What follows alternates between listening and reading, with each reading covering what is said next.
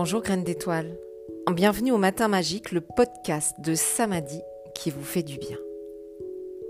Je m'appelle Stéphanie, je suis créatrice de Samadhi Bien-être qui vous accompagne en immersion dans des retraites yoga méditation dans des lieux exceptionnels et créatrice du Samadhi Yoga Studio, studio de yoga à Aubagne. Je suis professeure de yoga diplômée, certifiée praticienne et maître de Reiki certifiée praticienne d'hypnose ericksonienne. À travers les différentes formations où j'ai étudié la dimension et la liaison corps-esprit, les différents enseignements que j'ai reçus, également à travers mes expériences, je vous guide sur le chemin de l'éveil de la conscience. Qu'est-ce que l'éveil de la conscience? C'est d'observer que nous possédons toutes et tous à l'intérieur de nous des trésors et de les utiliser afin de créer une vie qui nous convient.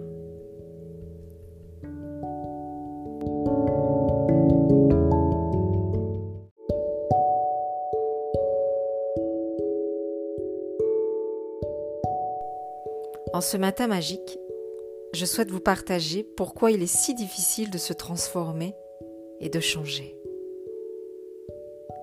Soit le changement que tu veux voir dans le monde, nous dit Gandhi.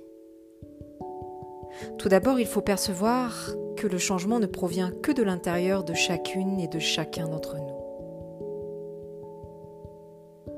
Nous nous engageons sur le chemin de l'épanouissement, car à un détour de notre vie, nous nous retrouvons comme face à une impasse. Nous nous sentons désaxés, désorientés, désalignés, malgré la construction de notre vie personnelle et professionnelle. Une fois sur ce chemin, avec l'image qu'il serait peut-être facile et heureux, nous pouvons être très rapidement déstabilisés par la remontée en force de certaines émotions, avec l'impression même parfois de se sentir plus mal qu'avant. Ce processus est tout à fait normal. Ce chemin consiste à se libérer de nos fardeaux intérieurs, donc il permet et promet de mettre en lumière tout ce que nous avons caché, nié, bafoué au fond de nous. Alors que nous pensions marcher avec plus de légèreté, nous voici englués dans une boue parfois bien profonde. Il va nous falloir alors davantage de courage pour continuer ce chemin. Du courage pour se délester des poids, pour ne plus faire les mêmes choix que la veille, afin de continuer dans l'ombre, dans le doute, dans l'inconnu. Beaucoup de personnes arrêtent leur cheminement à cette étape, pensant que c'est trop difficile, que ce n'est pas pour eux, qu'ils se sont peut-être trompés de direction. Alors que c'est justement là qu'il faut mettre les bouchées doubles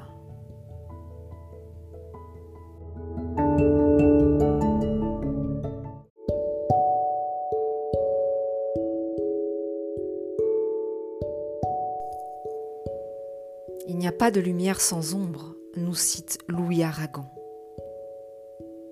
Le pèlerin, celui qui se pèle de ses couches, sur son chemin doit abattre les barrières, les murs qu'il a construits pour se protéger, alors que cette construction même est son propre enfermement.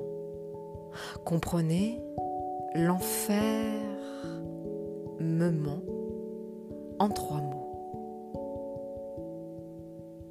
Certes, ce travail entre guillemets n'est pas confortable, et c'est justement pour cela qu'il transforme.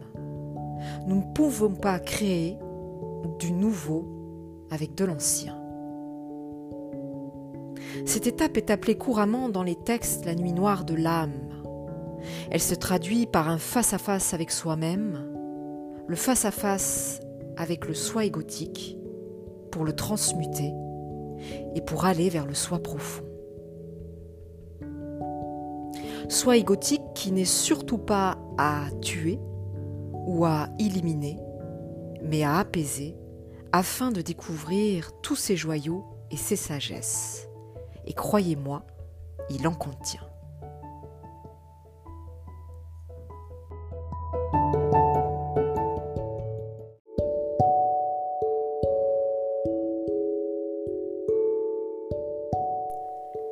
Le changement est également difficile car il faut intégrer que ce qu'il faut changer est situé dans l'inconscient qui représente 95% de qui nous sommes. L'inconscient est un enregistrement comme un disque dur de nos expériences et traumatismes depuis notre enfance. C'est dans cet espace profond, et seule là la véritable transformation profonde aura lieu, qu'il faut aller afin de changer les programmes et croyances que nous avons téléchargés et qui nous entravent.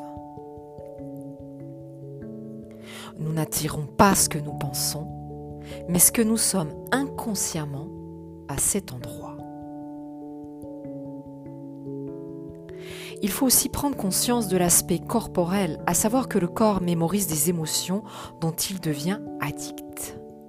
Les émotions viennent substances chimiques envoyées suite à des pensées qui sont, elles, le signal électrique. Et plus l'émotion est forte et ancienne, plus il va falloir détoxifier le corps devenu accro à cette émotion de survie. Corps et esprit étant intimement liés, les pensées négatives enracinées égales aux émotions mémorisées sont également bien évidemment à travailler. Car dans le cerveau, les réseaux neuronaux qui se connectent ensemble fonctionnent ensemble et se soudent ensemble. Si pendant des années nous vivons avec des pensées négatives, il va falloir faire preuve de courage, de volonté pour mettre en place de nouveaux circuits neuronaux.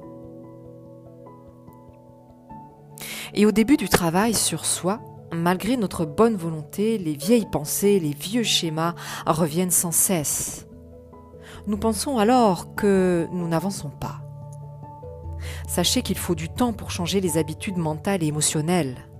Et la règle de Hebb, H-E-B, nous explique que nous perdons ce que nous n'utilisons plus. Donc si nous faisons l'effort de changer nos habitudes mentales, alors de nouvelles connexions se créent et un jour les pensées positives prennent le dessus de façon naturelle. Il nous faut donc persévérer pour élaguer toutes les anciennes habitudes, pour briser les liens mentaux, émotionnels avec une partie de soi qui se trouve profondément ancrée dans notre inconscient. La perte de l'ancien soi peut également faire peur, car entre l'ancien, certes que nous connaissons, même s'il nous maintient dans des entraves, et le nouveau, il y a un vide. Et c'est ce que nous appelons le saut de la foi. La foi en soi et la foi en la vie. Pour résumer, le plus difficile sur ce chemin est de prendre le temps tous les jours de se rapprocher de son précieux moi, de respecter les étapes de la transformation profonde, de prendre connaissance de ce cheminement pour en faire l'expérience avec le plus de sécurité possible. De garder une volonté plus forte que toutes nos addictions mentales, émotionnelles, qui ne nous servent plus. Alors sautons et soyons ce changement que nous voulons être. Je vous souhaite un amoureux matin. À très vite. Namasté.